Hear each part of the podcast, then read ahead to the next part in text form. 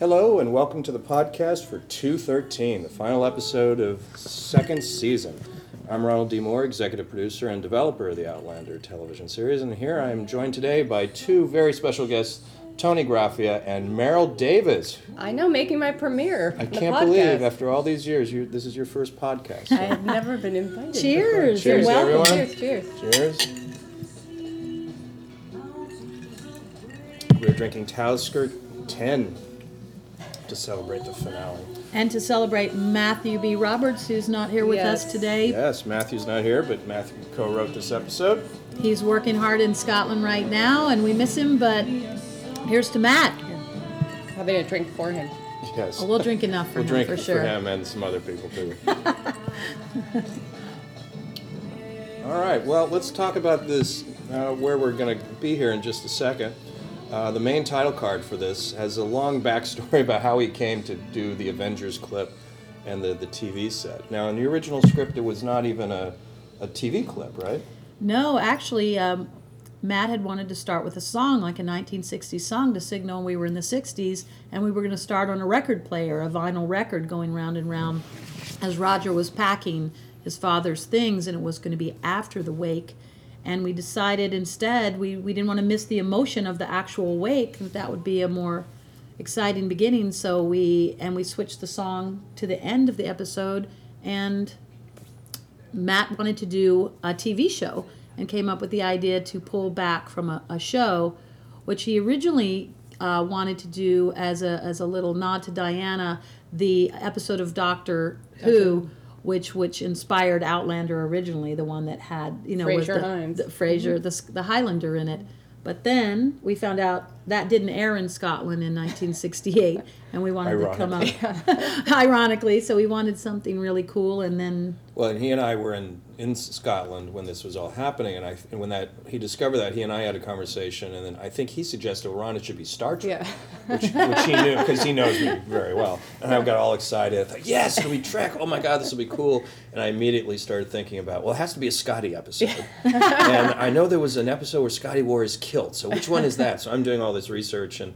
And then it occurred to me, well, wait a minute, I'll make sure that Trek was on the air, and Star Trek was not on the air in Scotland in 1968 either. So it became like, oh man. Ah. So then I think it was Marina, Marina Campbell, who's our writer's assistant in Scotland, who came up with the Avengers clip. I think she did some research and sent us various ah. options, ah. and I think the Avengers clip was in that initial batch. And this is the one that you saw was the the introduction of Emma Peel. And Yes, it was. It was. It was the. It was their premiere episode that year, the year that Emma Peel started. Yeah. Yeah.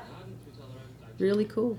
Okay, now on a, on a larger scale uh, issue, we should probably talk about the structure of this episode and the structure of the season overall. The fans of the book know that uh, 1968 is where the Dragonfly in Amber, the second book in the series, uh, actually opened. It opens in the book with a knock at the door. Well, actually, it opens on Roger Wakefield, who you discover is at the Reverend's house, and he's packing up his belongings, and it's told from his point of view and there's a knock at his door, and on the other side of the door are Claire and Brianna, and they've they've come uh, unexpectedly to his doorstep. That was originally the way we had had uh, wanted to end the first season. Actually, it was going to be a tag to to uh, to last season's finale after Claire and Jamie got on the ship and sailed away to Scotland. Or we were going to fade to black and then fade back up on a door and have there be a knock at the door. The door would open and there would be Claire and this adult Brianna, and the la- and you would introduce that. You know, he would say he's Roger Wakefield, and then she was just going to say I've returned or I'm Claire Rand Yeah. or something. We were going to kind of go out on this shocking, what I thought was a shocking uh, beat to, to end the first season. Uh, actually, the network didn't like that. Chris Albrecht, in particular, who's the president of the network, he and I had a long conversation about it. I thought it was a great way to sort of hook the audience into season two. Chris thought he said, "Look, it's you have such a cinematic, beautiful shot there of the." Of the ship sailing away, that's where you should end. And we went back and forth, and eventually I said, "Okay, you know what? All right, I get it. Let's do it."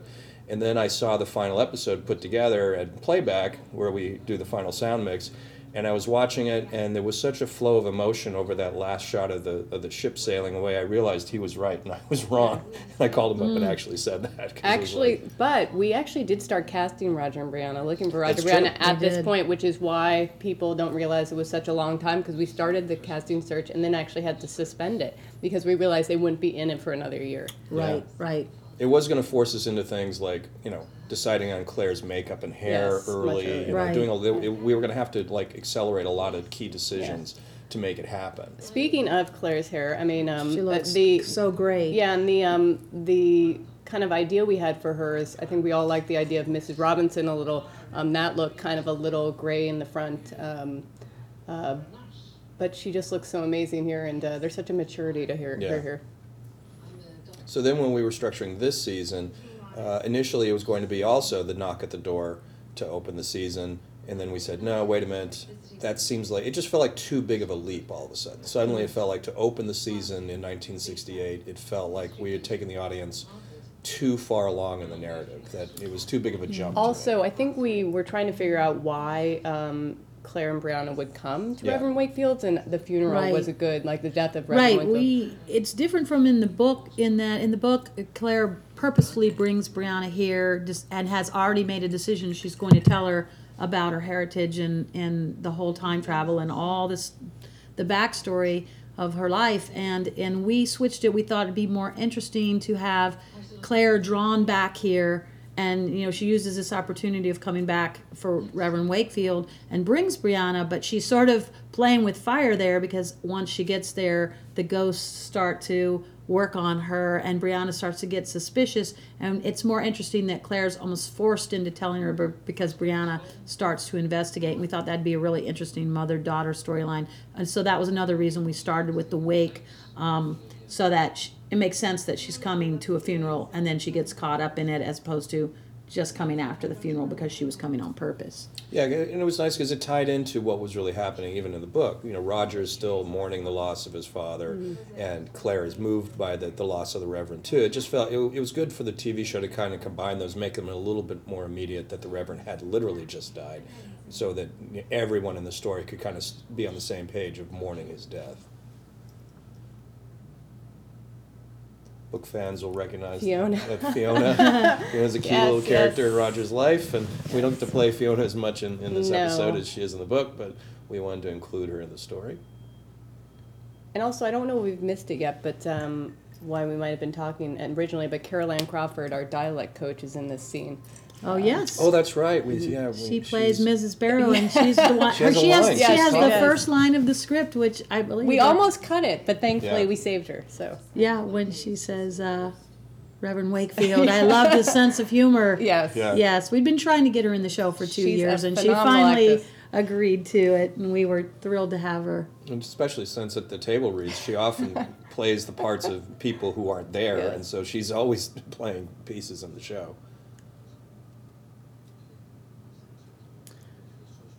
Uh, it was fun to end to end the season where it began. To go back to the Reverend Wakefield's house. It, it, this has become really one of our little home places. Is the, the this house that, that we've shot so many scenes in.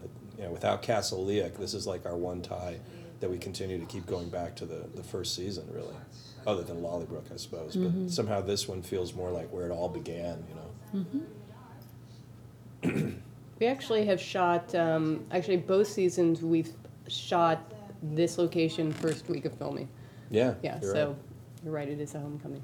All right. And just so long. I love the whole 60s look. I love this coat that, that Claire is wearing. and Stop at the steps. She's she's so different here. I mean, she's so, uh, you know, it's just a. There's a gravitas to her. I think. it's- Um, Caitriona did a great job with like. I mean, her voice even sounds different. Her gestures. She's just a whole different person here than she was, and that was an amazing transition to make. We actually did talk about cutting this scene originally after um, in editing, but I have to say I think Roger um, uh, Richard Rankin does a great job here. There's such an emotion and a great tie to kind of them both having lost someone and Yeah. uh, how to deal with that. Yeah, we, we love Richard Rankin uh, in the casting process. He had actually been in for several other roles before this. He came in uh, for Ian, actually. Yeah. He came in for Macquarie from The Watch. Every time he came in, we'd go, We love this Yeah. guy, we love this guy, but he wasn't quite right for those roles. And we kept thinking, We got to get him in somewhere. And when the role of Roger came up, I was so happy that we hadn't cast him in anything else because uh, this was the one that he was perfect for. Yeah, and a lot of fans think we kind of chose him off of um, fans loving him, which which didn't hurt. But um, but actually, we'd kind of chosen him before, and he was our front runner. But it's just um, we kind of put a hold on casting, as we talked about before. So he's been fabulous. Sure, I'll donate everything. It's quite He, and he punches through in this episode so easily too. He's just such a memorable character, and you really yeah. You have great affection for him, like right off the bat. He's charming. He's charming. Very. I love her little look there. It's just like, Yeah.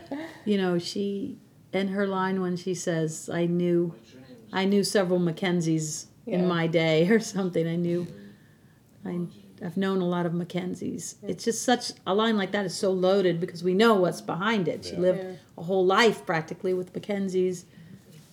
And a lot of people ask us why Claire looks like she doesn't have gray in her hair in some of these scenes, but it's really just the lighting. It's the lighting. It's there. She just and she just plays it older. She just Yes. plays it. That time has gone by, and she's lived a, a full life. So I think you just buy into it. Yeah. I know Terry's particularly proud of that house coat Yeah. because it's, it's very That like, quilted. it's very like middle-aged woman, you know, in the '60s wearing something. What are you saying? I have a house You coat know. like that. Nothing super. I, I like the you know the choice that Terry made throughout because she's not here to talk about it uh, on the costuming in general in this episode is that she didn't play the flash of the '60s. Is this is not the over the this is not Austin Right, Powers. It's right. not Yeah. the big over the top craziness because a lot of people in this era, especially in Scotland, weren't pl- weren't wearing Yeah. those fashions. They were wearing stuff a little bit more conservative, a little bit further behind the times. Yeah, and that's a good point because we did talk about the fact that in Inverness, like people would not have been Yeah. wearing the same thing. So um, for people who think, oh, it doesn't look like the '60s, it's Yeah, if actually you're very expecting true go-go to it. boots, Yeah. and, you know, No, well, The there's, 60s there's we one know set of go-go boots. There's one set coming up, fine. Oh, yeah, and that's yes. why they stand out because not everyone is wearing Yeah. go-go boots, and I love that moment. But you know, Claire, it's just she does have this gravitas of a life that she lived that we haven't seen yet, which Yes. was the twenty years that she was uh, in America and away from Jamie, and um, so it's it's we're seeing a person, and we haven't seen what led to the making of this person, which we'll see next season, which is what's exciting now that we're working on season three. I'm watching this with different eyes, going, "Oh, now we're going to show how Yeah, she how got to, to be, that. Yeah, how she's that Claire. I That's don't- got that sort of a melancholy and a gravitas about her that she's gone through some stuff. Um, this is an interesting um, scene. I'm, I'm sure you guys remember. This was actually the last shot of season two. Oh, right wow. here. That is um, right. This is actually the last shot, but um, you guys will probably remember that originally in the script, um, Toni and Matt had that after Claire kisses her and says, "You're so like him," um, Brianna opens her eyes. We know she heard, and we decided. I don't remember why we decided It not was to, to do that. preserve this cut. Oh yeah, that transition. Yeah, we, The instead of transition from the face back- to face, it's more love. like this. Yeah, the hair, the back Yeah, of her head to the back Right. of Jamie's Yeah. head. Also, what did, I don't remember how we decided in the room. This kind of how you guys decided to um, do the transition between the two time periods and how we cut back and forth.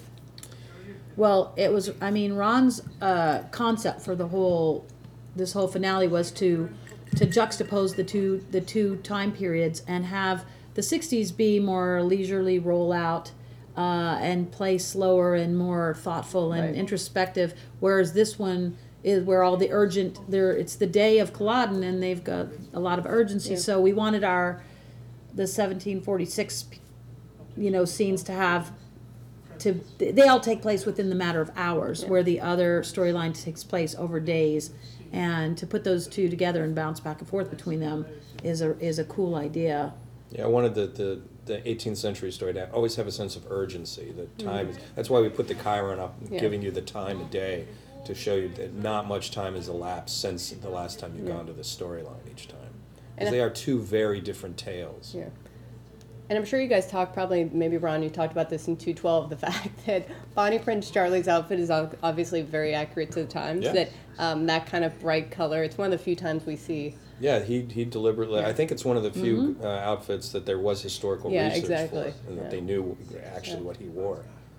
By the way, it was as miserable as it looks here in Yes. Scotland. This was our location where we filmed for about two weeks, I think, and um, had kind of torrential rains and hurricane type winds here. So um, everyone looks appropriately Yeah, miserable as well. sodden. Because it was just raining on and off, on and off, on and off. And that location we used This is looks Took, right? Took This House. it Took. looks ex- almost exactly like Culloden House, the real Culloden. I love this song. Did Mikey O pick this, our editor? I think Mikey O Yeah. picked this. I He love did this a song. fantastic job of editing this this episode and the the pace of it, these shots. Also, we originally had um, more here. We had, had a different. had a few more yeah, shots. There were, which there will were be more, on the DVD. There were more driving shots, and yeah, I think there was an. Ex- This is where Actually, Matthew B. Roberts, I think, shot those He exterior did. shots. So He did, kudos and him. it was also Matt's idea here to go to uh, what was Fort William, Black, which we Black shot Ness. at Black Black Ness Ness. Castle. Uh, we wanted, you know, Roger to take uh, Brianna on a tour, and if we were trying to think of places they could go, and the idea that he takes her to this place where her real father actually was Yeah. flogged was we knew that that would be really chilling.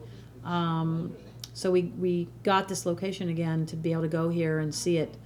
I remember when uh, Maril sent me a photo of the, of the scaffold, Yeah. the whipping post that Jamie's whipped on, with this panicked thing saying, "This doesn't look like the. didn't you want it to look exactly like it did?" And I looked at the photo, and went, "Oh my God, they Yeah. screwed this up! I told them the, sca- the scaffold should be just the way it was." And got really angry and uh, back and forth and back and forth. Turned out that.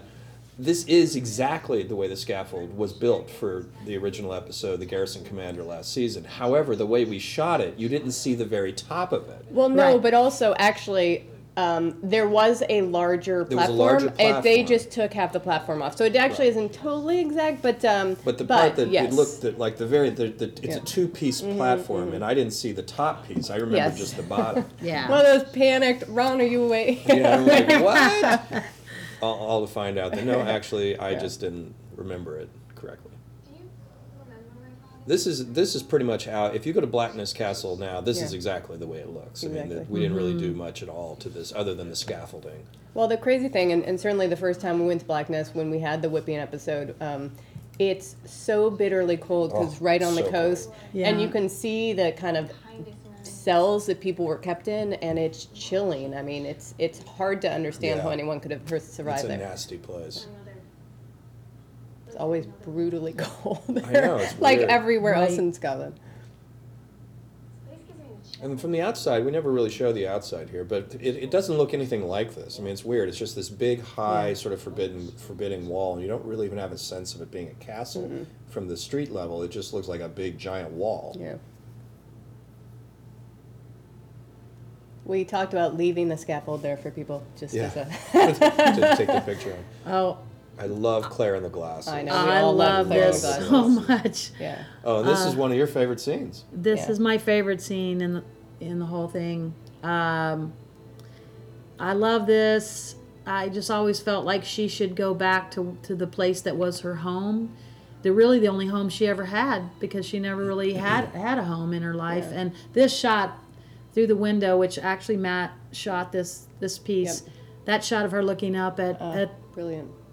Lallybroch is my favorite shot in the thing, This and, her, is and the expression on her face, the the feelings that she has, and the Also, a little um, insider info. Um, you know, I think we were all disappointed initially in the first season that we couldn't include the inscription on the ring and, and, and do a bit of that story. So Toni, because um, she she felt like that was would be a really cool thing to do. This poem is actually um, the right. This inscription is that the they say poem. to each This is other. the poem that was inscribed on her ring, and I think in the book she tells it to Roger, in, back at the house. But um, we felt it was actually Ron's idea to do a montage of sound here. And so we put in all the sound of Rabbi and Jenny and, and Jamie, and we took the we took the uh, the inscription for the ring and made it part of the sound montage. And I particularly love that Claire starts it Yeah. and Jamie finishes it. And I hope that that's something for the fans that only the fans of the book will recognize Yeah. this poem because it's actually an ancient Roman poem. It was written like in BC or I mean like thousands and thousands of years ago. And um, the first version of this scene in the first draft of the script actually had like a dog walker who came by and Oh, yeah. Claire said, "Hey, you know, do you tell me about this house?" And the guy said, "You know, it's going to be demolished, and it's it's and you know, basically, it broke her heart to see her home in such disrepair." But then we realized that you know, Claire is so great there, um, and Kat did such a good job. It was like we don't need another person; we just want to see her go sit on the steps of that house.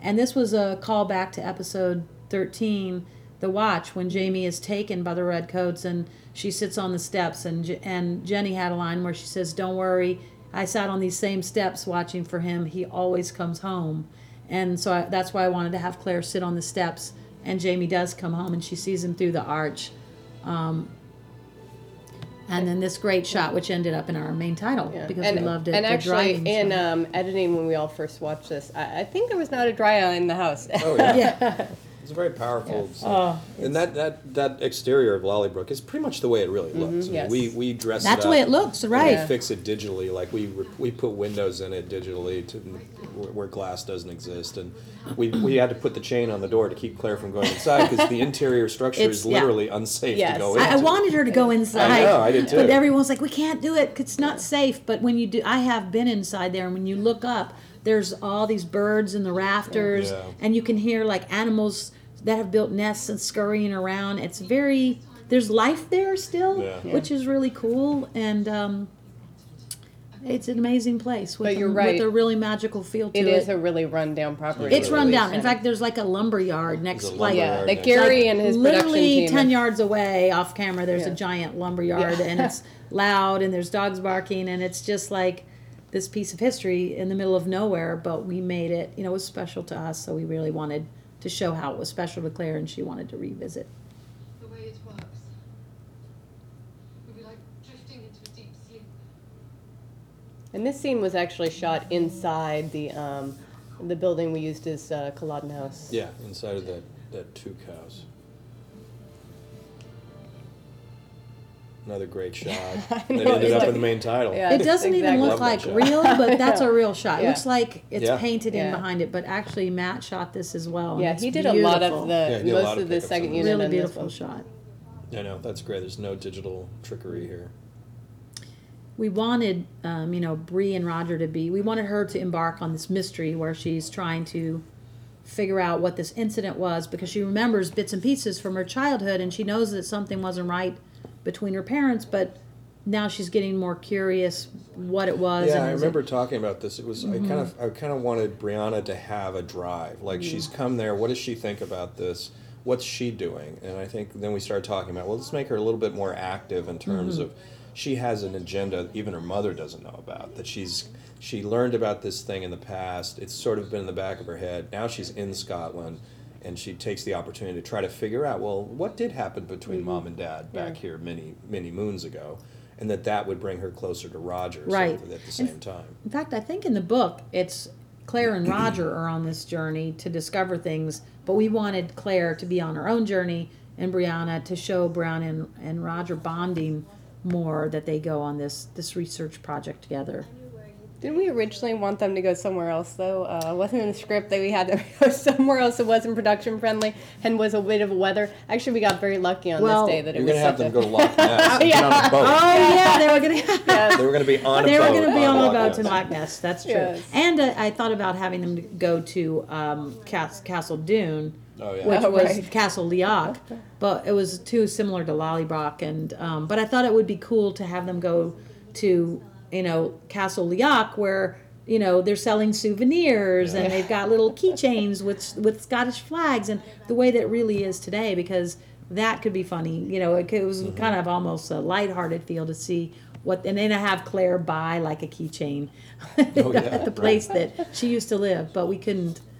We decided on this. It's a little more Well, I think it was also once we split them up because I think Yeah. Yeah. Claire, it was originally the three of them going around, Yes. and then we kind of put them on separate journeys.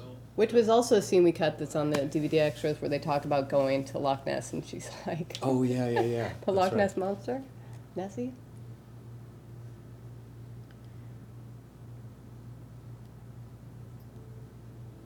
Uh, and And this is returning to one of our original towns, Falklands, um, Yeah. which this is actually another place we shot first week of the first season. Um, the vase scene. we right? love this town. This is where the vase, This- Mrs. Baird's. Mrs. Baird's was right there. Yeah. Mhm. It's beautiful. And another town that um, the production department, the art department does an amazing job, um, but it actually, there isn't that much to do here in terms of you have to cover up signage, but um, she's parking in the same spot that they exactly. park. Yeah, we purposely, um, uh, Matt came up with this idea that she should, per- the cars should come the same place and she should do the same look around when she got out, which I think was a, a really neat idea. And I don't think we did anything really to this town square except, you know, bring in the period cars. We Yeah. we put the Free signage. Scotland, Oh, the Free gra- Scotland graffiti, graffiti. on the building because it was a little nod to the referendum that It was might happening. be, it actually might be It might up there be. right now. yeah, after might, Brexit. might, it's probably still there. um, Actually, this is one of those rooms that the art department, I mean, I feel like the art department doesn't get enough kudos for what they do. This room was all completely done up, yet you only see one little part of it. Um, and if you look, like the little card catalogs and everything else, so detailed that we never see. And it's. Um, or even this document. Yes. And you see there's a smudge on this document. That was another thing that you thought of that you wanted it the name to be smudged and then show how it got smudged. Oh, really? right Is on. that my- And then we decided on a tier. Yeah, you Yeah. said you said it should be smudged. So see right there, Oh, yeah. Fraser is Yeah. smudged, and then she goes, "I think that was her name." yeah. and it's her name. And then we decided how could we smudge it, and we came up with let's let her have a teardrop fall when Yeah. she's about to lose That's Fergus lovely. later. we're I don't know if "Oh, that was a anybody will idea." notice. those. we put these things in. I think our fans. I think they are a nice little nod, the little grace notes. I, I when I read the blogs sometimes and the reviews, I'm happy that people notice those small things that we do Yeah. because you never know when you do a small thing if people will pay attention, but they do. Our fans do. How was your date? It wasn't a date. This this scene always reminds me of the Marcia Brady moment where she's brushing her hair. Yes. Actually, he's a lovely physique. Who says physique? Stop. Of course, there are those deep blue eyes. Maybe should date him. So where did you end up going? Should talk about Sophie a little bit. It took a while to find her. A long that was a time. long, Actually, it was search. almost as long, maybe even longer than our search for um, Caitriona as Claire. We once again started early, um, put a stop to it after we decided not to film the scene with them at the end of season one, and restarted. And and similar to Caitriona with Claire, we we cast her fairly late because we had trouble. Because this character, even Diana would say, is not the easiest character. I Right. find in the book she's a little. Um, hard to get to know she's just um, and i think we have tried to make her a little softer um, yeah, she's. I mean, she's got Jamie's charm, which you see like in the Loch Ness scene. She can be charming, but she's definitely got a little edge to her, and she's got kind of Jamie's that that. re- She's got a little rebellious center to her that I like a lot.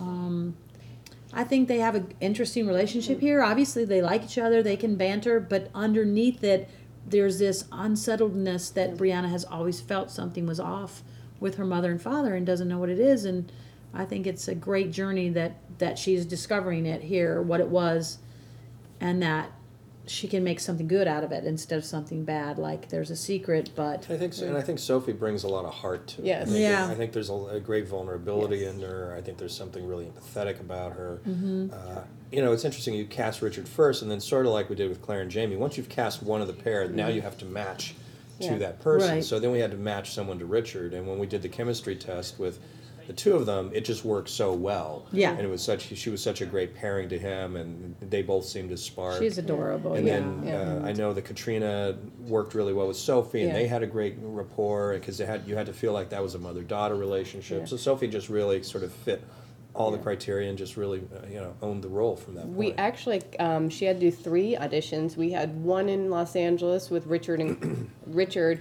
one in um, in scotland with richard and then another one in, in los angeles with Right. Caitriona so um, she certainly earned the part and this this is another you know favorite part of our ours because from the moment we knew we were writing this finale, f- finale, Matt and I knew we wanted Geillis Duncan to have a bigger role in it than in the book. In the book, the only moment we see her is when she goes through the stones, and she never even connects eyes with Claire or anything. Claire doesn't reach her in time. Yeah, Claire finds um, out that yeah. she's in Yeah. Inverness and Yeah, is looking for and we we're her. just like, how can we get Geillis in the show? They've got to have a cross, but we realized we couldn't have a scene with them, or Geillis would remember Claire if she was the last person she saw before she went through the stones. So Matt and I, we talked a lot when we were we were in Scotland when we were writing, starting to write this, and the longest discussions we had were, how can we get Geillis in the show? And we came up with, what if she meets you know, she can't meet Claire, so what if she meets Brianna? Mm-hmm. And it, it made sense because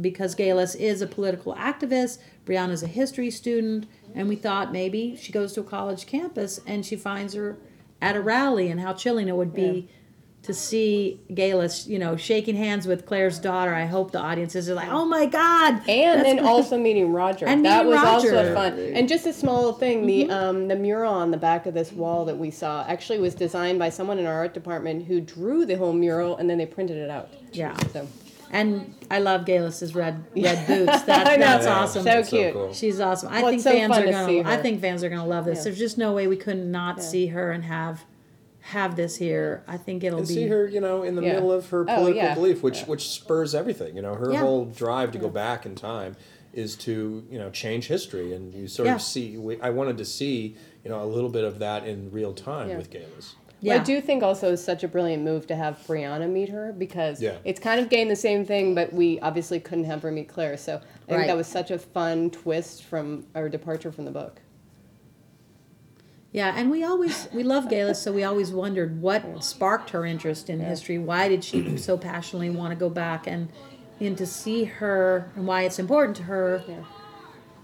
And we love Lotte. Well, also to see She's her on the pamphlets is Yeah, so uh, cute. Oh great. yeah. And it's great that you know there really was a, a movement for Yeah. you know, a separate. Scotland as in the early as the '60s, and now today it's even it's unbelievably relevant. N- not only the referendum, but now the Brexit and Scotland wanting to, to you know pot- potentially have another referendum.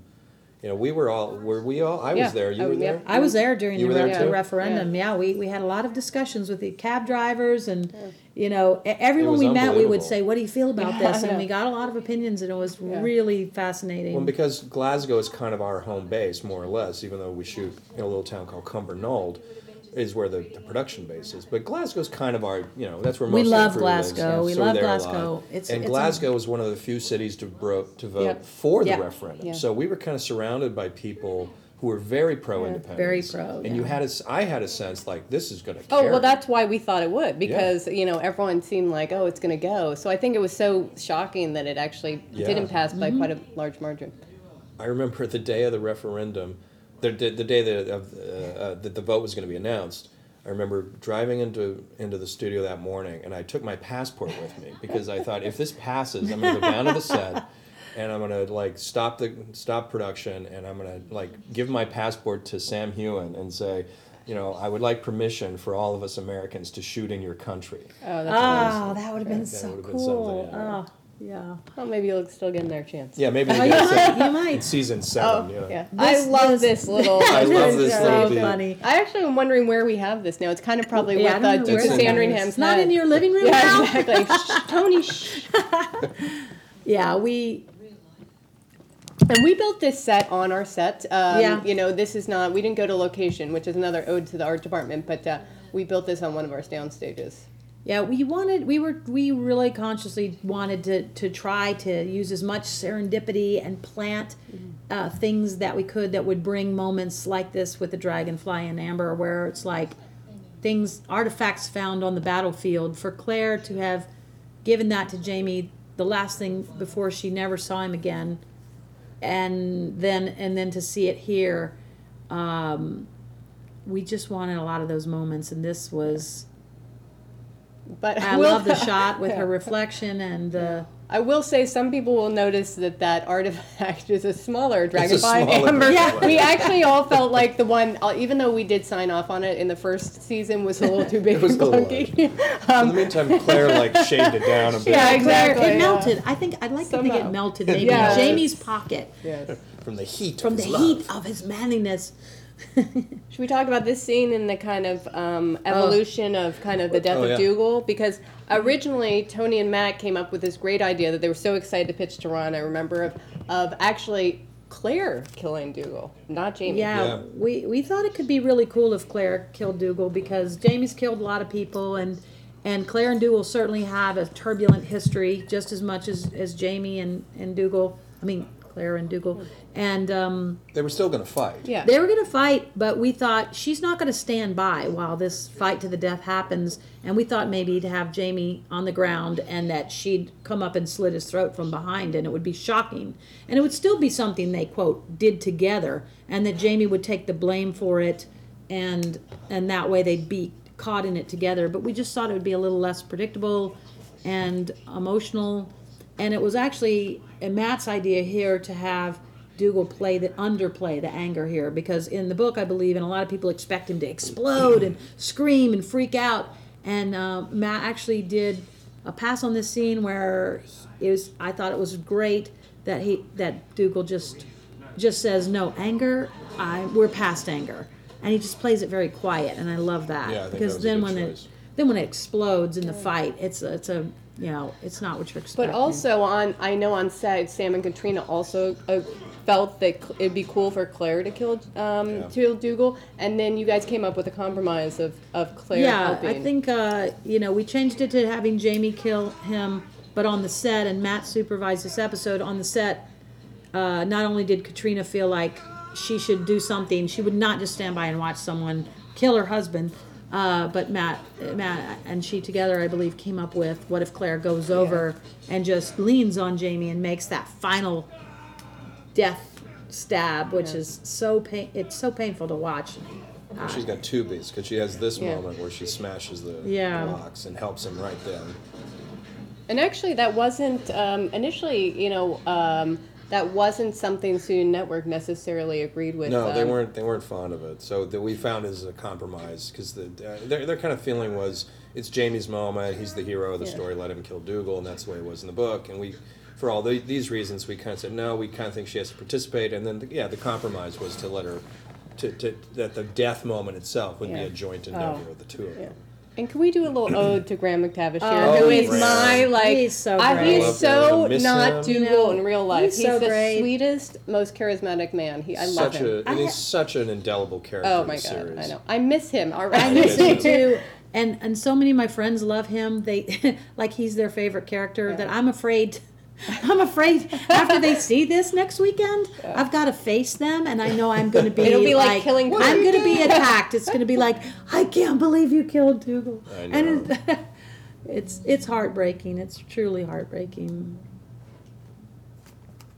Bye bye, Dougal. Bye, Dougal. I know in it's peace. that is one of the things about this finale. I mean, obviously, or the last couple episodes we've seen, um, last few, you know, death of Angus, death of Colum, death of Dougal. It's like it's really saying goodbye to people we Yeah. that are like family to us, not only as characters but also people. as actors. Yeah. Uh, the rat satire also was on the chopping block here and there. You know, there were various movements to take it out. So cute though and charming. I fell in love oh with my it god. though. I just started really liking it, and actually, the moment I fell in love with it was at the table read. Because at the table read, which is you Ah. know, we read Yes. each episode's read, you know, Yeah. the day before, or a couple days before the start of production, Yeah. the entire cast, or as many members of the cast as you can gather, gathered together around a big table, and you read the whole script. And they do it in character. And when Richard did the Oh, rat so satire, adorable. it was he, and Yeah. he just went for it. He Yeah. sang it. Yeah, you he know, was he wasn't shy. He just Yeah. went for it. The room cracked up, and I thought, I Yeah. love this now. Uh, Yeah. Di- Diana loved this, and actually, in our first draft, we had Roger sing a, a beautiful song at the wake for his father. Oh right. And then. I remember I Maril called me and she goes, "He can't sing. You got to cut one of those songs." And I go, "What I do you didn't mean say one he of those?" can't sing, but I said no, no, it's he too can't many. sing. It's too Oh, many. yeah, what I mean is you can't have him sing two songs. And I was like, "What two songs?" Because I'd forgotten Yeah, I'm about like the the, wet rat satire. So it was like killing one of your babies. It's like, which do I give But up? this was And the better one. This was the better one. And- and, and Diana was very happy because I remember when she read the script, she was like, "You have the rat satire in there," and we were like, I was like, I felt a little guilty because like well, we almost didn't because we had him sing at the wake, but Maril said you can only have one, and we did pick the rats. And also, you'll notice here we talked about in season one. Um, Matt shot the um, one of my favorite title cards, the original one with young Roger, and he's sitting in a chair and he drops Oh, the, yeah. the oh, the The airplane. the airplane. But you'll notice that um, that is the same airplane that Roger just picked up here Yep. from the first season. Yeah. Is kind of Matt's ode to kind of that we Roger, and also um, I just love that we kind of yeah, tied that's that in. very you know. nice, very nice. And this is Randall, where she finds the papers that mention. Jo- we knew we couldn't have a finale that didn't mention uh, Jonathan Randall. Uh, so this is our little nod to that. If only she knew the history behind that. What's in that box? told me to abandon the project. He's not the man I thought.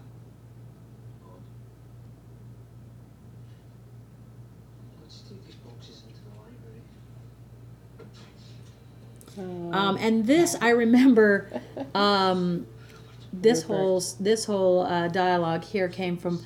I remember when we wanted to do this scene and have uh, we.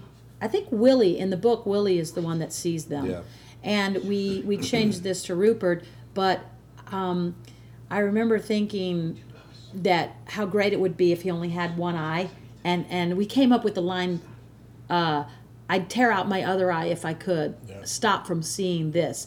And we didn't even have him have an eye injury. And I remember calling like Ira and Anne or some whoever was doing the previous episodes and saying, "You got to make him have an eye injury, and he can only have one eye because we need to have this line where he says, "I'd rather not have seen this just with my one eye." And we we we retrofitted the injury to fit this scene so that oh, he Oh, would that have a missing eye. Yeah. I remember that. I that said, was whatever you do, you got to have him. Yeah, no, that was in because Diana's it's, episode. no, it's Willie, or it might have been Yeah. in Yeah, Diana's. Diana's yeah. episode. But they maybe they I don't were. think it was Willie I think it wasn't in her original. Yeah, I think it's Willie in the book. I don't remember. So I it. think we created him. Um, no, we created Angus. No, no, Angus was in the book, but he was the guy who just he just had a completely different part. You know what I mean? He was the guy who whipped. Now, this scene is definitely not in the book, but we Yeah. kind No. of felt like this was a key moment, and I think this is one of the high. This is my favorite scene yeah. in the episode. It's this brilliant. is just I actually was covering set this day on this, and I was very nervous because Matt was off filming second unit, and um, and Toni gave me many instructions because I know this one was very important to Toni and Matt, so I was very nervous. But um, Caitriona, I, I've never seen she hit the mark every single time in terms of also the emotion of the scene. We filmed this probably ten times in in total. Um, and it's a very emotional scene, and every time she just nailed it. Oh, she she's amazing. This is a, a beautiful speech, and it does make all of us cry. Um, it's a bravura performance. I mean, Yeah, this it is, is. this is this is Tour de force. it really is. This is an actress by herself in a monologue, Mm-hmm. Yes. which is a really difficult thing. It's one thing to do it on the in the stage. middle of Speaking nowhere, of stone. If you're on- talking to a rock. Yeah. Yeah, and because if you're on stage and you're in a theater, you can command the the audience Yeah. by the force of your personality in the room at Yes. the moment. But to do it on camera is a whole different thing, and it requires a different set of skills, I think, than a stage actor does. And not everybody can do that. No. And But also Kat- to do it ten times in a Oh, row, to do it 10 times um, in a and, row. and hit it every time. Um, Yeah, in fact, I think we originally had some music over this scene. We did. Which was great and beautiful music, but when we saw the scene, we're like, you really don't need anything over this. We just want Claire and the stone, and it's. Yeah. you just let the wind and you know Yeah. the, the memory of it all kind of play. And this is the same location that we shot uh, the Culloden battlefield in Mm-hmm. Yeah. season one. I believe, Yes. when right? she and Yeah. Frank are When she walking and through Frank it. are walking hmm through. Which is not the literal Culloden battlefield, because you know that's a historic site. and It's Yeah. like going and shooting at Gettysburg. or This is something. like a, It's this different is in thing. Cumbernauld. Yeah. But we really wanted we wanted to evoke though, Yeah. you know, the sadness and uh, the ghost of this place um, and what happened here. Who made you go and live a life that Also, I love this. Um, you guys wrote coming up. Um, it was a rainy Boston morning, Oh, and yeah. actually, I remember talking in the room about the fact that Ron was like, you know what, or maybe you pitched this idea of the birth of we're seeing the birth of Brianna, and you kind of used that it was a rainy. Um, Rainy Right. Boston morning, which I just Well, that was We something did- I you threw. added I it. added that Ron in added because it. my son, my, my, my son Robin, was born on a rainy Oh, morning at mm, seven o'clock in the morning. It's, it's, it's one of those images that Oh, kind of sticks funny. with you Yeah, that it was yeah. raining that morning. I love that. Smile and sweet. Oh, she kills me here. I just She's so good. Because I've seen Hair and makeup do a Yeah. fantastic job. Although I was just thinking about that because on the day was we obviously had a beautiful day, shockingly, but um, it was so windy, and um, I know Mhm. Anita, um, who does Caitriona. Caitriona's hair and makeup um, was having a bit of a nightmare with Oh, it. So yeah. she, She- would she- appreciate you saying that too. Anita does a fantastic job every day. yeah. See no tears. But you didn't think I could do that, did you? we purposely wanted the thing to be that she'd never said goodbye to Yeah. Jamie. Um, and so that when we shot the stone scene, Jamie says goodbye, but she never says goodbye. Yeah. And then we had her say goodbye here. And, and I love what Mikey O'Halloran did. Uh, the last shot of this scene where the, we're on the stone and it, it dissolves into Brianna's face, Yeah. which is kind of like Jamie still lives. Mhm. And that makes me cry every time, just the shot. and we didn't write it that way, but he created that moment and it was it was beautiful. Years. And of course the rest easy soldier is a callback to the pilot. To the pilot. Where she says, On your way, soldier. And then, of course, I stole it from Ron again for the Devil's Mark episode where she says, On your feet, soldier. And now she says, Rest easy, soldier. Um,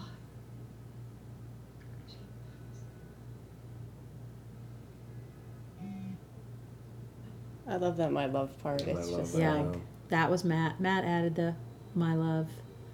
We have a great way of writing together, Matt and I, because um, we don't split up scenes or or say you take this half, I'll No. take that half. No, we we like to write it and and then we both we're the only two writers on the staff that write not in order.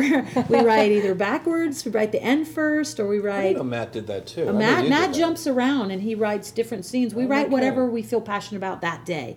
And then we hmm. trade scenes around and we write them and then he writes, I'll write one and show it to him, he'll write one and show it to me, and we'll each do a pass on each other's and we keep we just keep sculpting it and sculpting it. And so it's very organic and Oh. Um, a mix.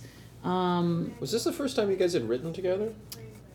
I think yeah. yeah, I guess it is, was yeah, because yeah. we've always wanted to because we've always had very similar sensibilities, and I love the pilot that he wrote for you with you, Hangtown. Hangtown. Oh, Hangtown and ever pilot, since yeah. I read that, because I love westerns, I was like saying we should write a pilot together because we think the same, and we. Um, so we were really it was a treat to write this, and we were both honored to be you know that you had us write the finale, and we wanted.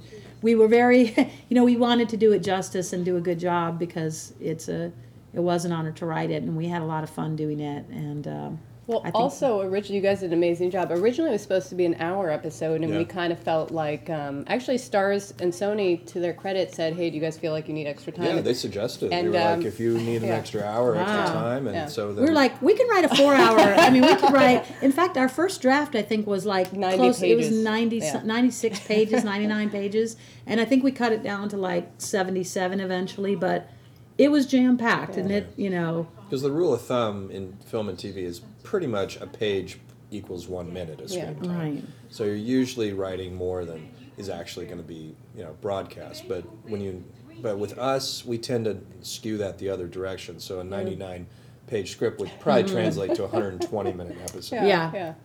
Well, it's true. Our our scripts do come in around the low fifties, and we still end up And with we're more still material. Right. Because we like, I, I like to let the show breathe in Yeah. editing and let the scenes play out Yeah, and and- feel the emotions and not just do a choppy kind of quick cut kind of scenario. But actually, we cut very little out of this episode. In Yeah, fact, that's true. The, I, it, like some of the only things we cut was like we cut a little piece of Claire when she got back in the car after she had gone to the Hall of Records, where she looks at Roger's genealogy.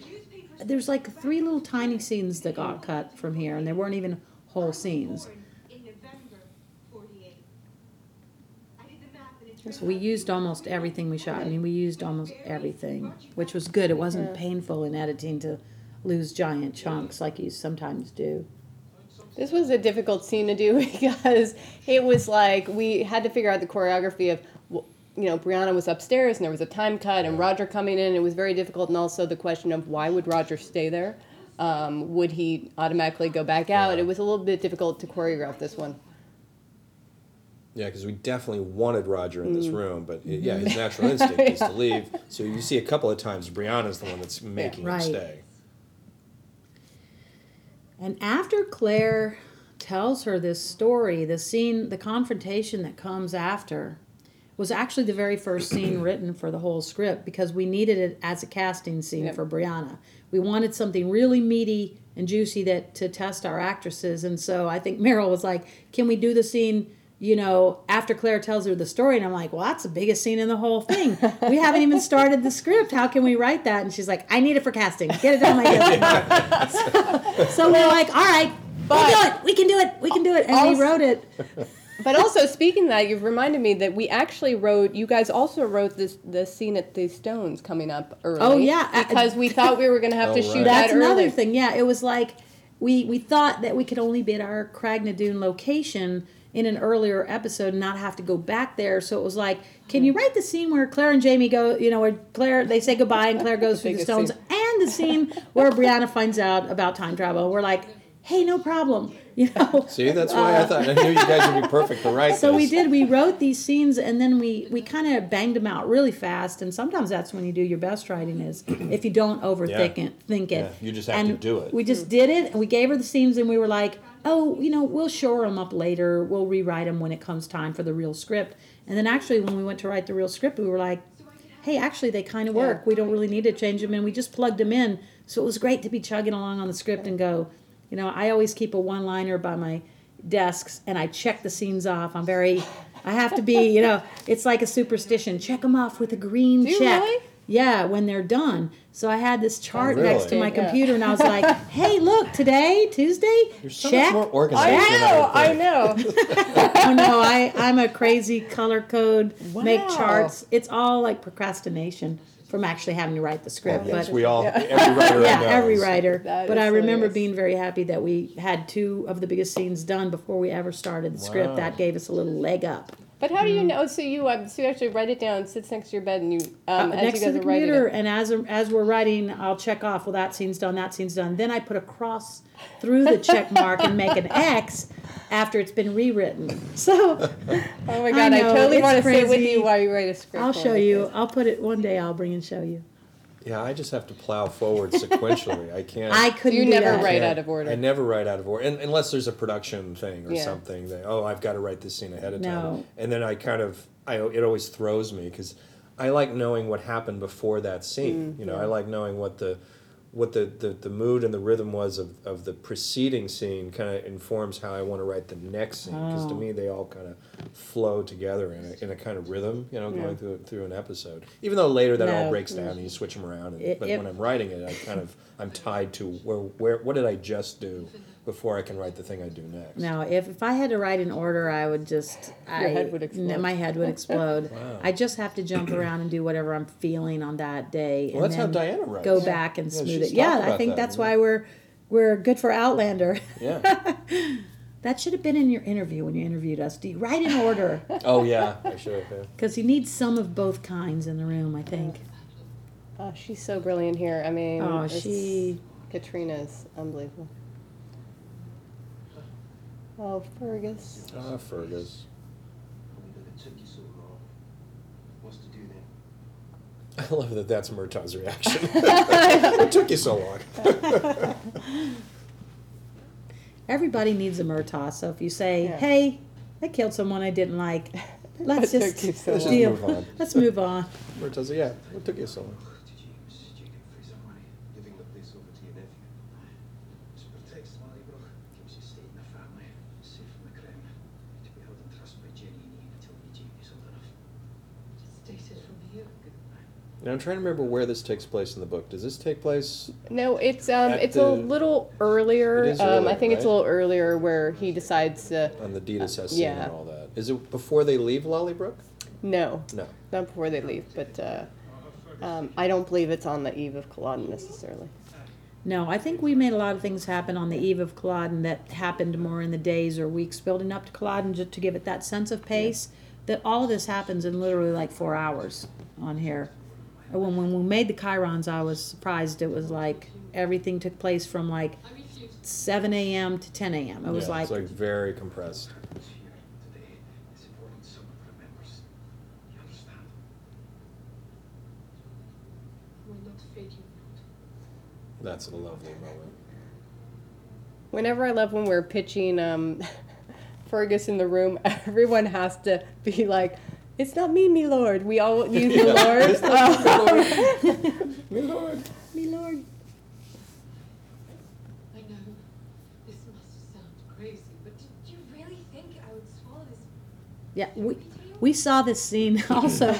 We saw Many this scene so many Yeah. times because we auditioned so many actresses and they had to read this scene The man I grew up with, who loved me for that by the time I saw it on screen, I was almost like, it doesn't land. I've seen this so many times. That's the problem with um, audition scenes, and certainly the scenes from the book. We've always talked about like the stop help he's going over. It's like Right. unfortunately you start not to like those scenes um, Yeah. sometimes. I mean, she delivers here, um, but it's like you hear them so many times. Yeah. Jamie and I did. I remember in the audition, uh, that's one of the things I liked was when Sophie flinched Yes. uh, from from Claire grabbing Yeah. her, and nobody else did that. So I liked that she had not only the acting, the words, Yeah. but the body language. I felt that was very natural. Yeah, you're right. I remember Caitriona I- actually approached her she from approached behind, her and, she yes, flinched. you're Yeah. right. Adita Lallybroch. Claire Beauchamp Fraser. It- It's my maiden name, my signature. Admit it. Admit that you are Now, not there were a couple other pieces in the book that we opted not to do. There were the pearls and the and the a portrait. Um, there were a couple other clues, but we just when, once we had restructured this in a different way, where we sort of made Brianna driving the investigation a little bit more. It just it just played out in a in a different order in a different sequence of events that sort of then hmm. obviated the need for some of those Yeah, other pieces. Yeah. No, we're still trying to figure out if we can get the pearls in. But. Yeah, yeah, yeah, it's not that I'm against the pearl. It was just sort of like Yeah. that didn't quite work Yeah. in this scenario. No, but well. also I think the problem was when we get to the stone scene, all of a sudden it became we were giving her a lot of stuff. Oh, yeah. like it, it was like Here's how much thing, stuff is she here's taking the thing, back? Here's the dragonfly. Yeah, it's like I, I I know that you know the cutting of the wrists was like uh, kind of a big thing, and that's probably the one thing that I regretted us not being able to do at the Stones. But there were just so many things at the Stones to accomplish, Yeah. and it felt like the more things they had to go through, the less the urgency you know, Right. would play, and you really had to feel like, doesn't Jamie have to get back to that battle? You know, and the Yeah, long, that's The more and the more and the more things you pile on top of it, the the harder it was to really sustain the sense of tension about you know he has to get back and she has to go. oh, here Now comes here's the the tear. tear, Yeah, which is the just tear. great. Yeah. Which we actually ended up. Uh, she cried on the day, but She I cried. think we Oh, had to On the add day. that digitally though because it just didn't land Yeah, the way it didn't. we wanted. It didn't work Yeah. quite. Yeah. And This beat always uh, of sending Fergus away before the battle. This always I always think of this as the Alamo beat. Oh yeah. the because the the John Wayne version of the Alamo has a small beat where they send Frankie Avalon away from the Alamo to Oh. take take a message to Sam Houston before the battle begins, and young Frankie Avalon gets and oh. goes away, rides away from the Alamo, and he's going to try to get he back in time, it, and he misses the whole battle. Yeah. And I- so I always think of this as the the Frankie Avalon moment. I always though regret I was here when we filmed this, and I always regret we didn't tell Romann to run though, because he's like, "Hurry with haste!" And then, He's like he strolls out. well, it was slippery. Would have been terrible if he fell and broke his leg. Yeah, that wouldn't have worked. As Oh, the last- Lallybroch Oh, has the. British have Lallybroch. This actually location we found for this scene actually was very close to Blackness Castle, so Oh, really? it was kind of lucky that we found it. So um, we kind of filmed it in the same area. Something to also That up, and I might just lash out at you after all. You told me you could never get close to your mother. That she lived in another world. Well, maybe she's trying to show you that. So you believe she traveled 200 years? I like the fact that somebody actually doesn't believe the story. Yeah, yeah. Because essentially, Claire's told this to a priest, Yeah. she told it to Jamie, and then Jamie Murtagh. told to Murtagh, Murtagh. and everybody, and Frank, and everybody kind of goes, "Oh, okay." Okay, it's time So it was good that there's somebody that goes, "You know what? You're fucking crazy." I Yeah. guess Murtagh had the best response. That he Yeah, just, Murtagh. He just knocked him It out. just hits Jamie. You should have told me before. Oh, see, or the original line was we were going to say Talisker. He was going to, he was going to tell the bartender two Taliskers or whatever, and I think that fell out. So that's part of why we're drinking the Talisker today. We put it in there because we both love Talisker. yeah, we wanted. I uh, love this I love brochure. I know it's a great brochure. for brochure. Claire to see this, and this was, you know, serendipitous for me because uh, having written *The Devil's Mark*, and where Geillis says 1968, Yeah. you know, to have a call back to that and to to follow that up was really thrilling to write. I was I like- like waiting to, you know, I really like the attention to detail our department spends. Oh, and, totally. You know, Oh, making it's sure great. that the way that that photo is printed feels like the period, Yeah. the font feels Yeah. like the period. I know Ron loves this this scene coming up because I remember when you watched it in editing, you said, "God, doesn't she just look like Gena Gena, Rowlands." Rowlands in Yeah. a 1970s detective film or something?" It feels And- like a John Cassavetes It movie. does. Gena Rowlands coming in, and you know. I mean, we could write a whole pilot Yes. with with her as like a detective. I know. Yeah. Who's- that that Claire that's how inspiring. Yeah. and she solves crimes. she's gone through time, and now she's in the 20th century, catching the bad guys. This this house is actually at Stirling University. It's like the provost's house. Oh, yeah. is that yeah, what it's it one is? of them. And also, small fun fact: this actor um, is the actor who played the little kid version of um, Mel Mel, Gibson. Gibson. in Braveheart. Oh, right. Yeah. Right. He was Which- also a, a very talented actor that had come in for a few different Yeah, roles, was and we were like, God, we love him. We've got to find somewhere to use him. That's right. And we finally used him for for Geillis' husband, and he did a great job. Um, I'm not going to be in the area. This is But another scene that was longer originally. and Yeah. that, uh, we have a fuller version on the DVD. yeah, there'll be. It it was a great scene. It's just we we did have to trim out a little bit for time. I love her gloves there. I just love her I love that whole gloves. outfit. I love her her jacket, Coat her and the, the scarf. White roses of Scotland. Claire Fraser, PI. I know. she could do a new version of Columbo, Yes. Yeah, but she'd be smarter. but she'd be. Columbo was Columbo smart. was really he just- smart. he figured it out in the beginning, but then kind of had to kind of unsolve it. Claire Fraser, PI. I love it. I want to pitch it. All We right, should well, set it we'll in go pitch Hawaii. it Well, you tomorrow. can pitch it to the stars tomorrow. Yeah, call them up, get them on the phone. Cat can do two series. Oh my god. she could totally.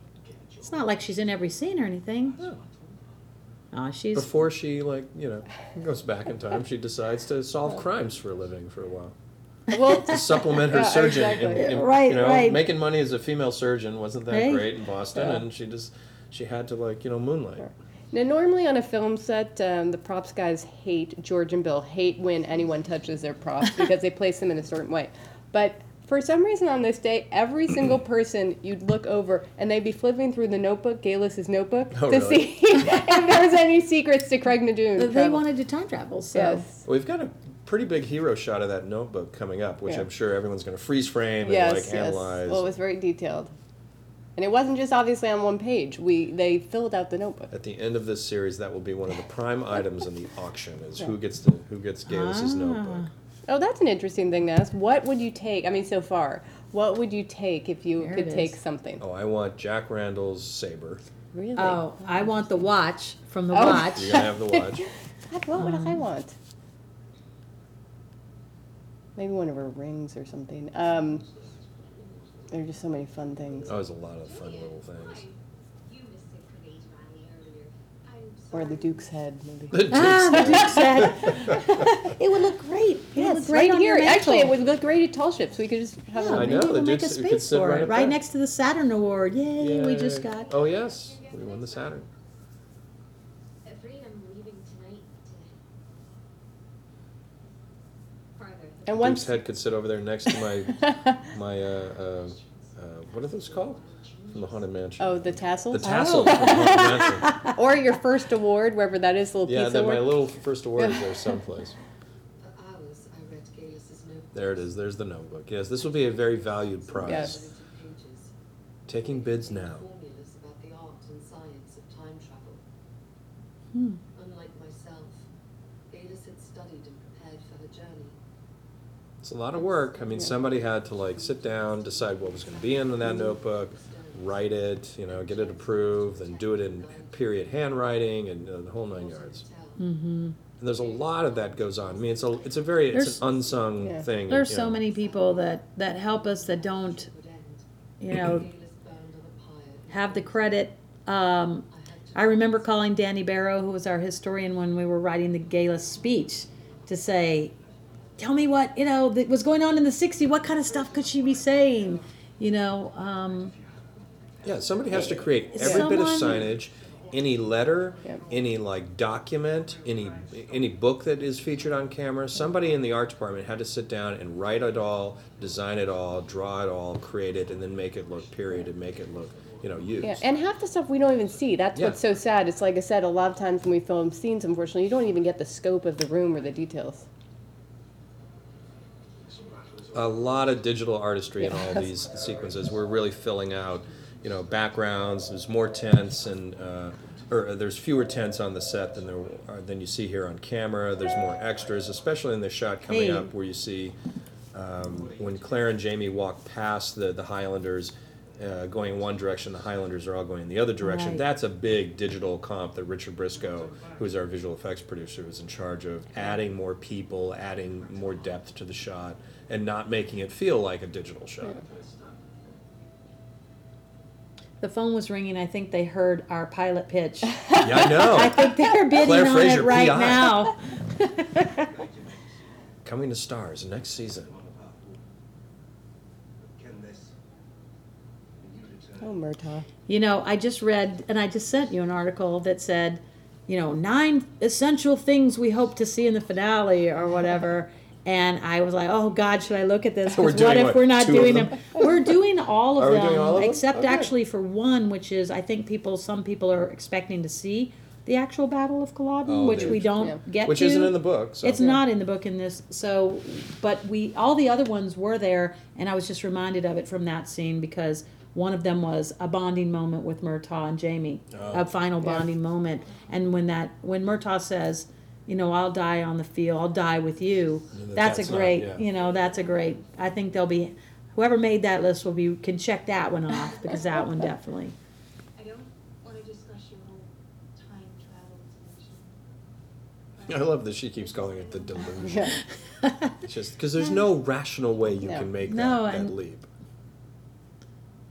And that Claire here, it's a Claire we we don't see that often. Yeah. She's almost she is like vulnerable and soft. Mm. She she doesn't come back at her with a you know, she's like, I get it, you're upset and who would believe this? And she's she's almost like Well, this is No. the first time I think Claire, um, as a mother, can let her guard down because for Yeah. 20 years she's been holding the secret, and I think that's made created this kind of natural wall between them. And Yes. um, this is the first time we see her be able to be vulnerable because she's told the truth. Finally. Yeah. Yeah. I hear the sister Jenny was on. In some ways, actually, um, uh, Sophie looks more like Caitriona than she does Sam, but I think that's kind of a nice little Yeah. change up. Yeah, Too long. it's really hard to cast someone who's Yes. the who's the, the the child of two established Yes. actors is a real. Yeah. It, it raises the bar pretty high. I think we had written a really long scene here trying to get in every little part about let me tell you about Jamie Fraser. He speaks French. He can't wait. He wait. loves horses. No, and, and I remember Ron's note was uh, can she just say like three things and then say it would take too long to tell you all of them? Then you won't have a five page scene about Jamie. Know? And we had to Who we this- know. Yeah, exactly. That was funny when we when we cast Jamie Bamber as Eddie Olmos' son in Battlestar Galactica. Could two people look Oh, more dissimilar than Eddie and Jamie? We just I think we ended up giving Eddie uh, Eddie blue contacts so that Oh, at least yeah. their eyes kind of matched. That was like the closest thing we could do.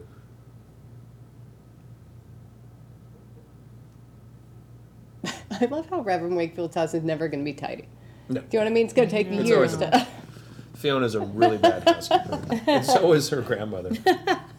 But she could read palms like She No could one read else. palms, but she couldn't Her make track a bed. record she of reading couldn't- palms was pretty good. You will have two lives, two marriages. Huh? That's why the Reverend kept her around. Yeah, well, That and they were secretly having an affair. But I that's think like maybe a they story were. for another time. Well, one thing we didn't actually. that's another pilot. That's Yeah. another pilot. Yeah, one thing we actually didn't show was this whole Fiona having a crush on Roger. We showed Right. a little bit in the first scene, which I liked, but um, There's a hint of it. yes. This was A a tr- whiff. this was a very tricky scene because we had to explain why Claire was worried about stopping Geillis. That would it mean that it's one of those time travel questions of if you stop what makes the past and the future happen, you know, would it mean that Roger wouldn't exist? I was against bringing the whole issue. up. Yeah. I, was, I, I wanted to push the whole issue of Roger's parentage, Yeah. and, uh, or lineage rather, into season three and not deal with it here because I thought, oh my god, we have to deal with this whole time Yeah, travel paradox kind of thing. But it kind of, I think we found we did find a version that is simple and kind of works and Yeah. gets you there. Yeah. I looked up Yeah, the whole idea we decided on was sh- Claire just wants to warn her. It's not that she's going to stop her, but Right. she's just going to say, "Hey, this is going to happen. You're going to burn at the stake." So Try don't to do avoid it. Yeah. that. Try to avoid If being too witchy. would have just been Yeah, a little more chill in the 18th century, she could have gotten through. Ancestors are actually Oh, Geillis. the war chief that we spoke of. Geillis likes attention. There's no way she could have laid low. Drag Roger into this. he has the same right as you to know who he is.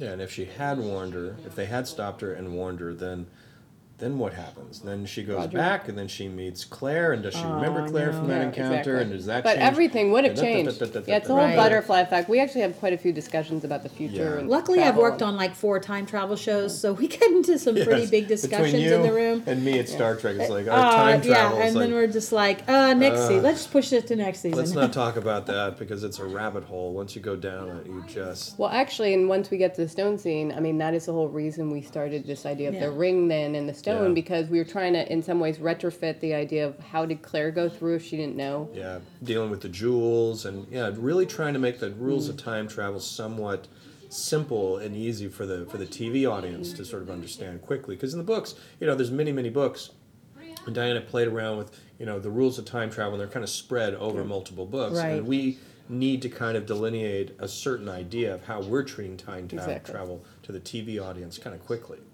Yeah. Gillian is as crazy as she is. What if she really thinks that you can travel through solid stone to the past? Maybe we all get to watch her slam her head into a five-ton block of I love that. well, man, well that, what's the worst that happens that's entertaining as well. that'd be fun Oh, Roger, always the. I like when he says too, I can't just evaporate. what am I going to evaporate and not exist? Now, this coming up also, I will admit, was kind of a. Uh, this is the the women Sam's- versus the men also Yeah.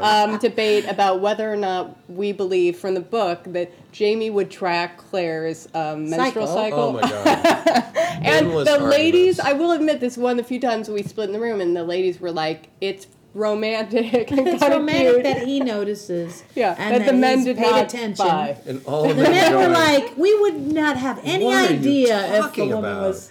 Like Yeah. I'm paying attention. I'm It tracking yeah. your what? In the middle of Culloden, it's like the king of men. Yeah. that's The why emperor. he's that's why he's the king of men because he's able to track menstrual cycles. no, he's the god emperor at that point. He's like what? But actually, I think it turned out really well. I am glad we kind Well, of were able it's a sweet moment It's because sweet you know moment. They plays. they lost a baby, and for him to be like when he says He this child's all that's left of Yeah. me, um, it's very poignant, and it and it really is the only thing that makes Claire leave because she Yeah. would have never left him, and she's fighting not to leave him here. I Well, mean, and I think that Jamie. What, what I like about it is that it tells me that Jamie's known this for a while, and he's held that card because he's Yeah. known. I think Jamie has known that the battle is doomed, and he just watches it play out, and then he realizes Claire's Claire is pregnant, and he decides deliberately not Mm-hmm. to say anything because he knows there could come this day where he has to force her through those stones, Mm-hmm. Right. And this is his last card. right, right, that's Um, exactly Jamie, right. Jamie probably has a little um, sign that he's checking off, like how you write. But, uh, month one, geez. Mr. Claire. Period. no courses. Of course, this came as I of think- course this came as expected. I think it's it's so important uh, to play the healing of what this baby is from Yeah. what happened to Jamie last season with the, the rape trauma and then the losing faith um, to show that there's hope here Yeah. and that there's a new baby and that both of them are willing to sacrifice for the thing that they made together. I mean, he thinks he's going to die. She's like, I might as well die than not be with you. But there's no way that she would have stayed and died with him and not and and she would have given up her life for him to die with him, but she wouldn't give up the Yeah, their baby's baby. life because that baby is is Jamie. And so this this part is just gets me Kat felt very strongly too. She wanted to fight hard. I remember in the first draft, she was like, "I would fight harder to stay with him," and we we did add some because we really wanted it to be a struggle for the the character. We actually had to coming up in this scene had to shoot all of the Geillis stuff of the Stones on our sound stages yeah. actually, Yeah. um, just due to weather and kind of timing all of the these shots schedule. of The Gales are close-ups. actually at uh, the the sound stages interior, and then this is out in the actual exterior. Yes. There's actually also a very fun shot somewhere where um, Matt shot this where Geillis goes up the stones and just gets stuck there. and also Matt did a little a little sneaky thing here where Roger says uh, it smells like a fucking barbecue. That was something that wasn't in the script. They improvised that on the set. Matt had them say it as a joke, but then when the editor saw it, he liked it and he left it in. And I thought Ron will never leave that in. And then you saw it and you're like, like, it's love kind of fun. So we left it in, and it's it's a great callback to uh, episode eleven. the And we also season. wanted to have this was kind of a late addition too. We talked about whether or not we should acknowledge that um, that Richard, Richard and Sophie, that um, Brianna and Roger hear the Stones. Right. We didn't want to Right. go into it. We didn't want to go into the whole idea of I can hear it. Oh, can you hear it? And that Caitriona knew um, or Claire knew, but uh, we wanted to at least acknowledge that they both heard it.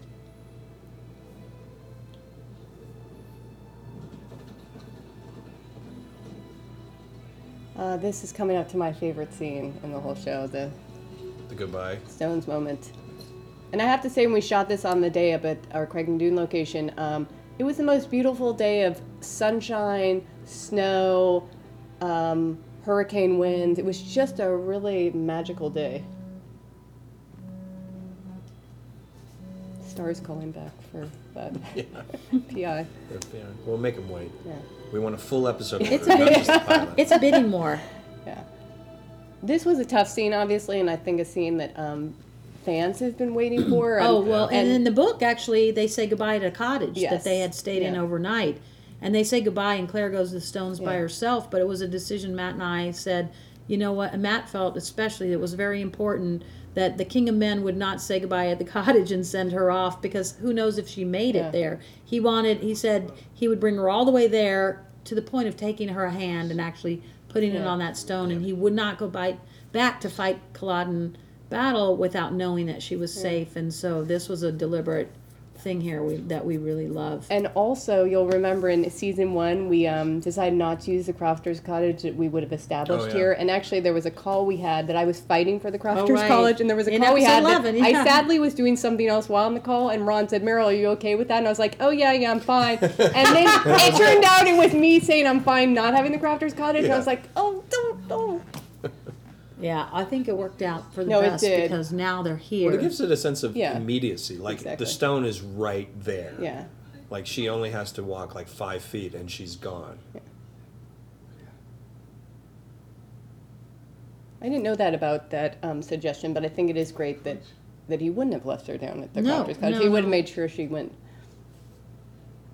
Well, they spent I a like the whole fact that night he- together, and I like the fact that he touches the stone, which Yeah, tells you to right away prove- that he actually Yeah. can't go back and he, he can't Yeah. go through the Yeah, stone. I mean, in the book they have several days, but here that's part of the urgency that we had wanted to play from the beginning was that they didn't have a whole night to make love, you know, in the in a cottage before she left. We wanted it to be more dramatic for TV and to play against the other story we were telling in the in 1968. So Also, what was kind of funny here is um, we talked about, you know, I know Matt talked to Caitriona and Sam about how this choreography would work and the lovemaking and, and what, Mm-hmm. and they first had wanted to try to do it up against a tree or up against a stone, and Matt had said, if you do it up against a stone, Claire will keep disappearing. I'll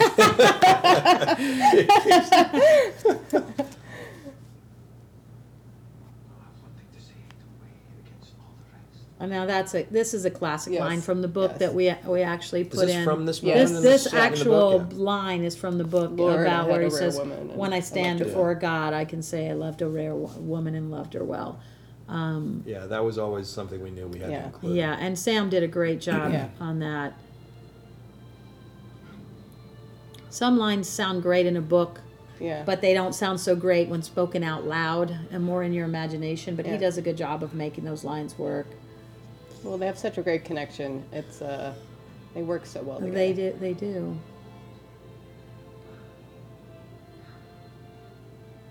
and we, we purposely wanted um, also the cannon blasts to start happening and echoing through the valleys as they were making love so that they were reminded that the war the battle's starting Yeah. they don't have much time um, and we couldn't have gotten that with the cottage and all that you know Yeah. we wanted Yeah, because you would have had too much separation.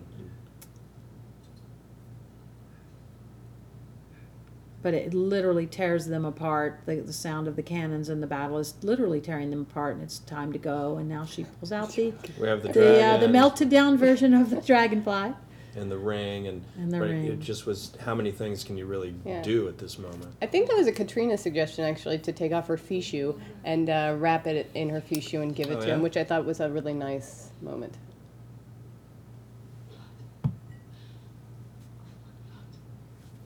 I like that callback to their wedding night, the Mhm. blood of my blood. yeah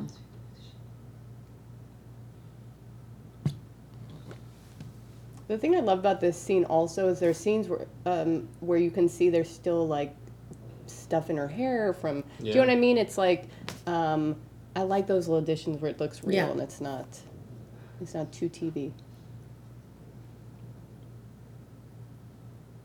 We also changed this part slightly where um, in the books um, he- it's Jamie who says name the Baron after my father and um, and we had you guys had oh we had claire say Claire. i'll name i'll name him brian. Yeah. and of course it, it it's a girl. Yeah.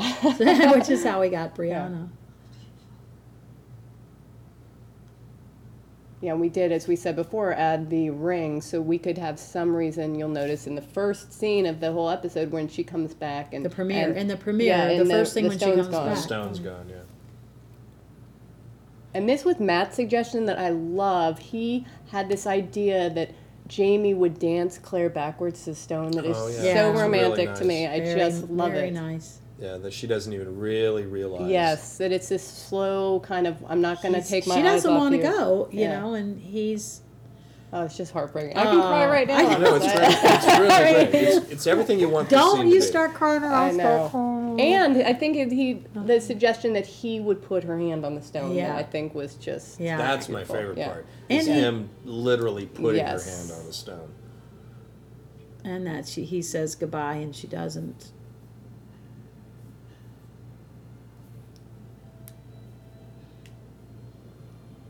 I like the shot from above as well. That's a great shot. uh, heartbreaking. Oh, yeah.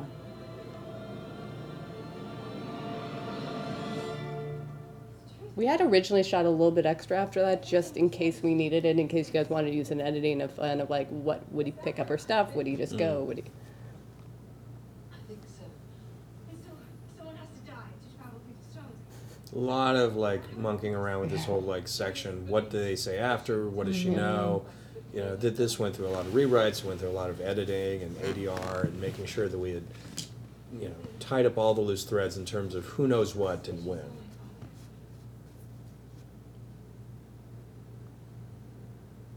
Yes.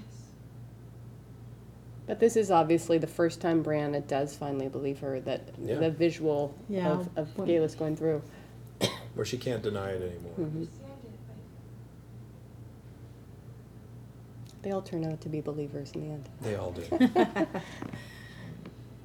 lies. Yeah, and of course, No More Lies is a callback to something Jamie had said to her. Yeah, which can is be really nice. secrets, That's a but no nice less, call. yeah. And when they hug, it's, it's it really feels like s- satisfying.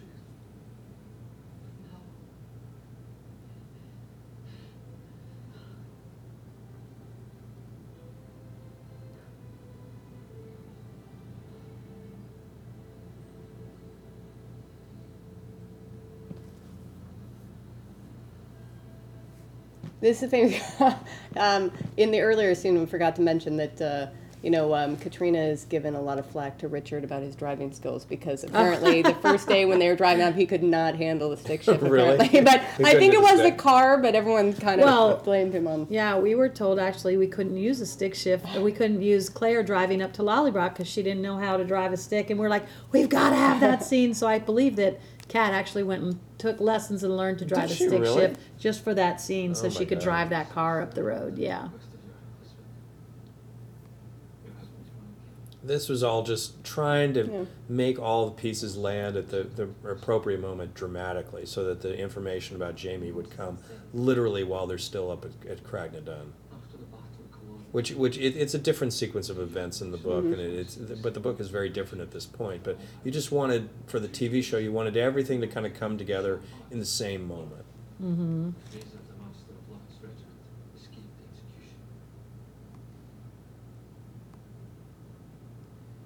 There were a lot of phrases on the field that day. And this whole last sequence coming up of you know the final shots of the show from Claire's eyes, the travel to Crag. I think that was all Matt, right? That Yeah, Matt um, and Philip John came up with what yeah, the, and the it's storyboards were actually um, it's cool because it's what's called a um, they used a Movi camera, so it's a Movi shot, Yeah. which is a camera. It's kind of like a steady cam, but you put it on, it's got this kind of suspended camera that can allow a guy to run up the hill and, and kind of go in the stones. It was such a cool shot. We just loved it. Yeah, he, the the movie was Matt's idea, and she runs to the stone, and you almost feel like she's That's she's running up and going through the stone, which you know, and and the the song too, which is so cool. Time has come today.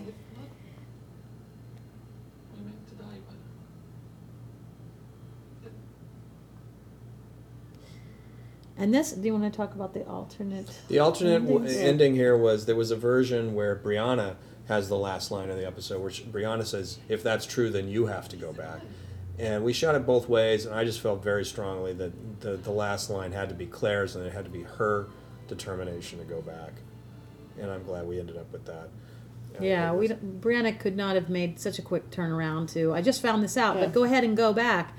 Um, Claire would say it in the passion of the moment. Yeah. I I think she had to, and then you have that great shot of her eyes, and then eh, it's Claire's story. You know, from the mm. very beginning of the of the series, it's it's been Claire's story, and it just felt like it had to be Claire's Claire's tale taking you back. And then you've got this great shot going up to up to the stones, and then the sun break, and it's just it's another great cinematic in, end to the season. Yeah. No, you guys Yeah. did. You, I Toni, love, Matt, I I love, great- this- I great love the stuff. song. Is Matt- this song going to be the opening song? This song was going to be This the, is the opening, opening song. song. and we didn't. We loved it so much, we didn't want to lose it, so we put it at the end, and uh, it just perfectly encapsulates. I mean, it's like time has come today. You know, I can't wait another day. You know, and it, it just it has that '60s feel, and um, you know, it was a perfect ending to our season. So we're and and we also we named this episode uh, Dragonfly, and we were struggling for a name, and we were first writing it, and then we came up with well, this needs to be Dragonfly in Amber, as it perfectly sums up the season that we've had, Yeah. and the piece of the dragonfly that that she finds on the battlefield and everything. It, it just felt like it was right. It's a hell of an ending. I think Yep. I'm very proud of it. I think I can't believe it. Amazing. I can't even believe we've done I know we two did it. seasons and Look then it's that. over. I It's know. gone so fast. We're knee deep in three.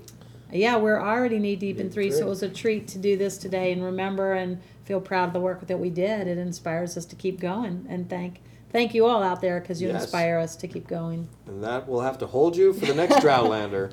so, well, thank you all for listening, and um, we will talk again in season three for episode 301. Until then, I'm Ron, Toni, Maril. and saying goodbye, and good night, and good luck. cheers, you guys.